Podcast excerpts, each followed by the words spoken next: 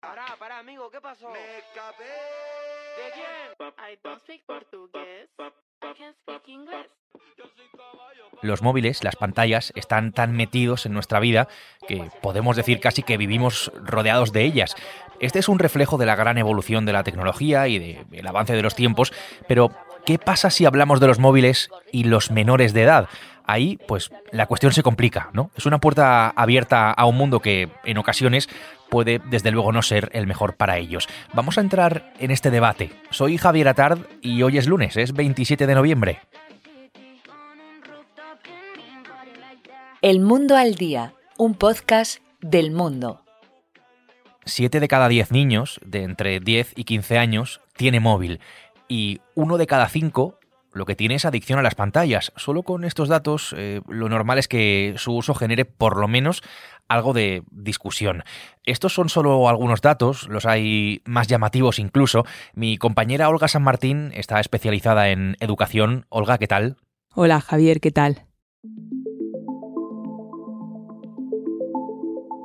No sé si podemos decir que tenemos un problema con el uso de los eh, teléfonos móviles en nuestros adolescentes, eh, con nuestros hijos, o, o que por lo menos existe una preocupación con esto. Los expertos están preocupados porque los niños cada vez acceden antes a redes sociales y a contenidos no recomendados para su edad.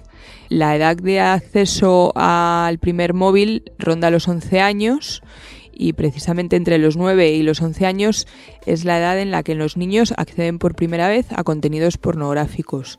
El 90% de los adolescentes está en redes sociales y los psicólogos y psiquiatras están viendo que se ha disparado el número de casos de adicciones a no sustancias, lo llaman.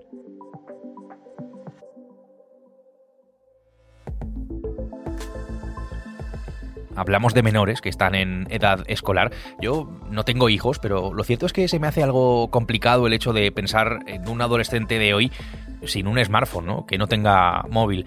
En los centros educativos, eh, colegios, institutos, ¿se puede utilizar el móvil, Olga? ¿Se lo pueden llevar los alumnos a clase o eso depende un poco de cada comunidad?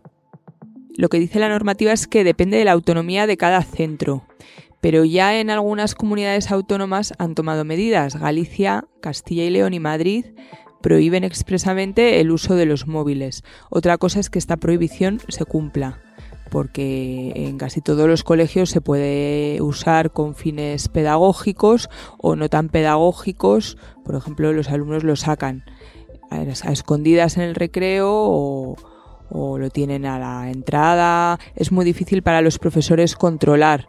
Por eso cada vez se intentan poner más taquillas a la entrada, eh, algún tipo de eh, procedimientos de custodia, pero claro, también los profesores se quejan de tener estar controlando el, que no se pierdan mil móviles, es muy difícil para ellos. Llegados a este punto, pues hay movimiento. Hay movimiento entre padres que, viendo lo que puede suponer para sus hijos una sobreexposición a las pantallas, el acceso a todo lo que supone ahora mismo un móvil a una edad tan temprana, consideran pues que tienen que hacer algo, ¿no? Se han organizado, además, Olga, y tienen una propuesta que es bastante clara.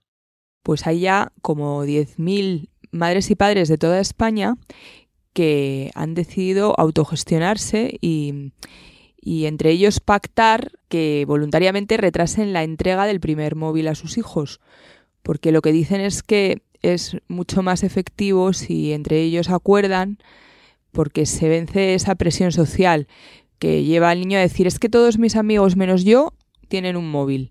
Entonces, si ya hay más gente que no tiene móvil, los niños no lo piden tanto. Es un movimiento que corre ahora mismo entre los padres en España. Vamos a conocerlo un poco más de cerca. Olga, gracias. Gracias, Javier.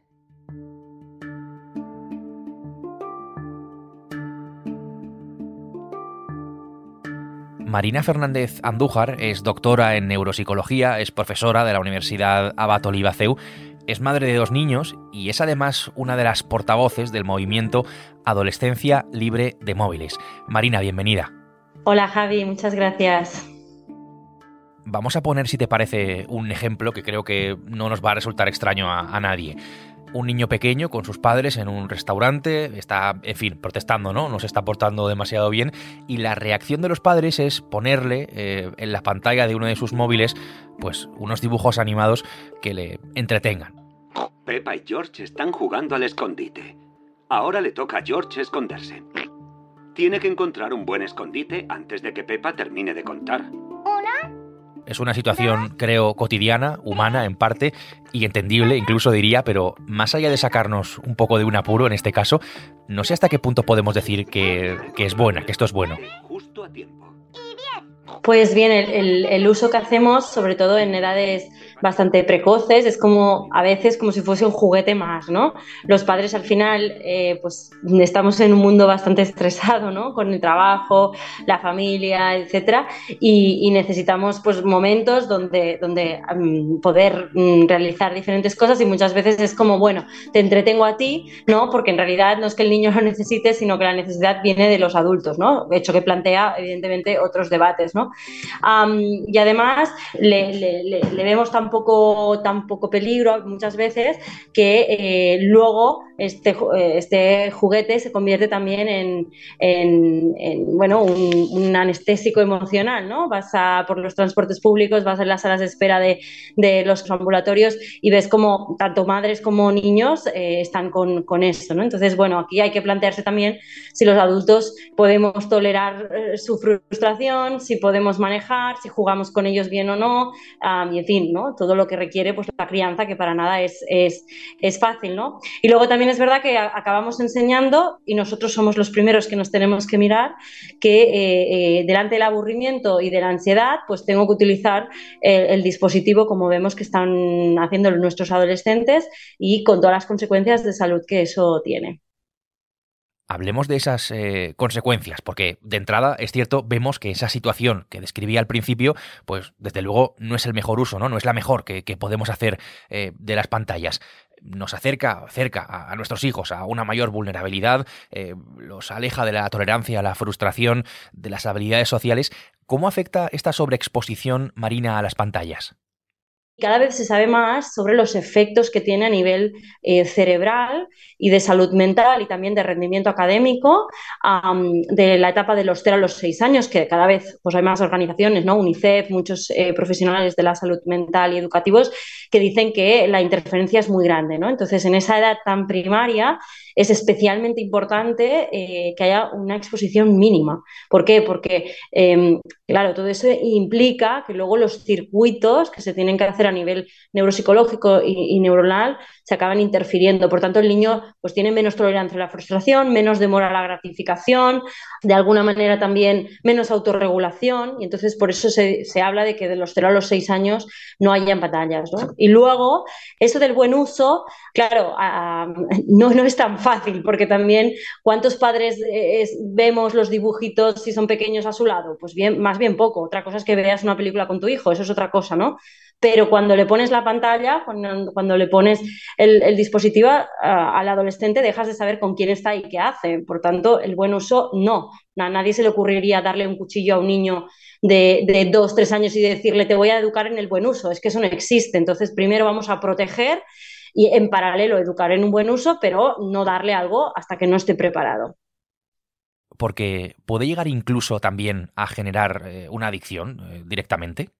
Lo que sabemos desde de los datos eh, neuropsicológicos y científicos es que realmente eh, lo que, tal y como están diseñados ahora mismo los dispositivos con acceso a Internet y las pantallas para niños, están diseñados para ir al circuito que llamamos el placer y el de la recompensa, ¿no? que se sabe que está ubicado en una zona cerebral y que eh, genera una estimulación a través de la dopamina que hace que cada vez ese niño, eh, ese adolescente, le guste menos las cosas de su día a día, Y además se pueda exponer a conductas de riesgo, ¿vale? Y esto lo ha, podido uh, estudiar la Asociación de Psicología Americana cuando hizo una revisión de todos los estudios, ¿no? Por tanto, um, hay que saber muy bien que estos dispositivos están hechos para generar adicción, que es verdad que no todos los niños van a generar un trastorno de adicción, pero que eh, cuanto menos límite haya y cuanto antes se introduzcan, pues más caldo de cultivo para que esos niños que ya tienen la tendencia y la predisposición lo acaben, lo acaben desarrollando, ¿no?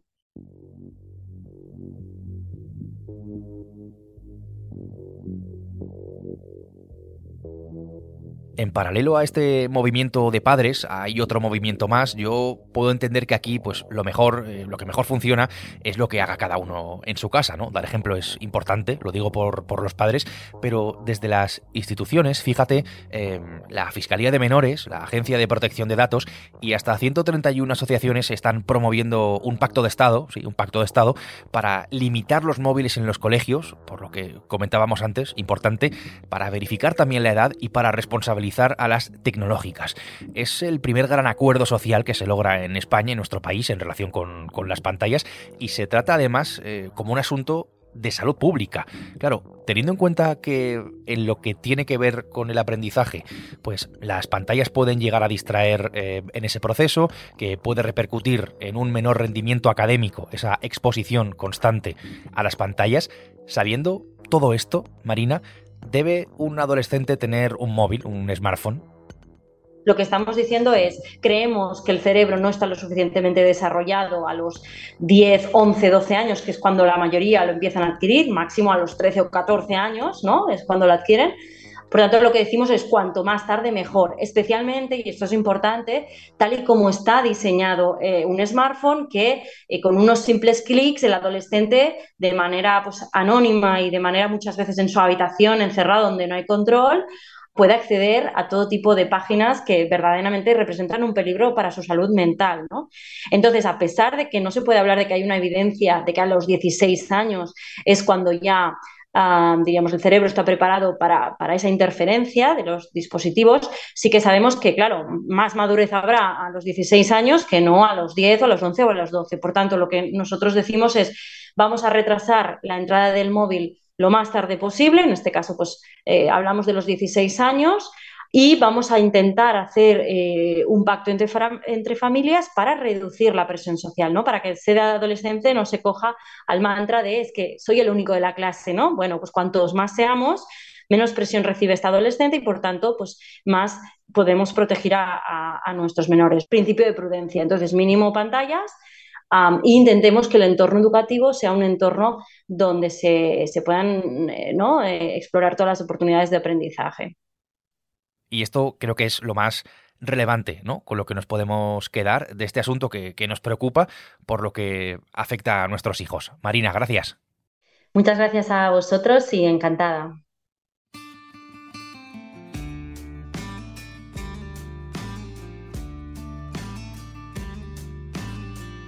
Mi compañera Olga San Martín ha hecho posible este episodio de El Mundo al Día en el que hemos escuchado a la neuropsicóloga Marina Fernández Andújar.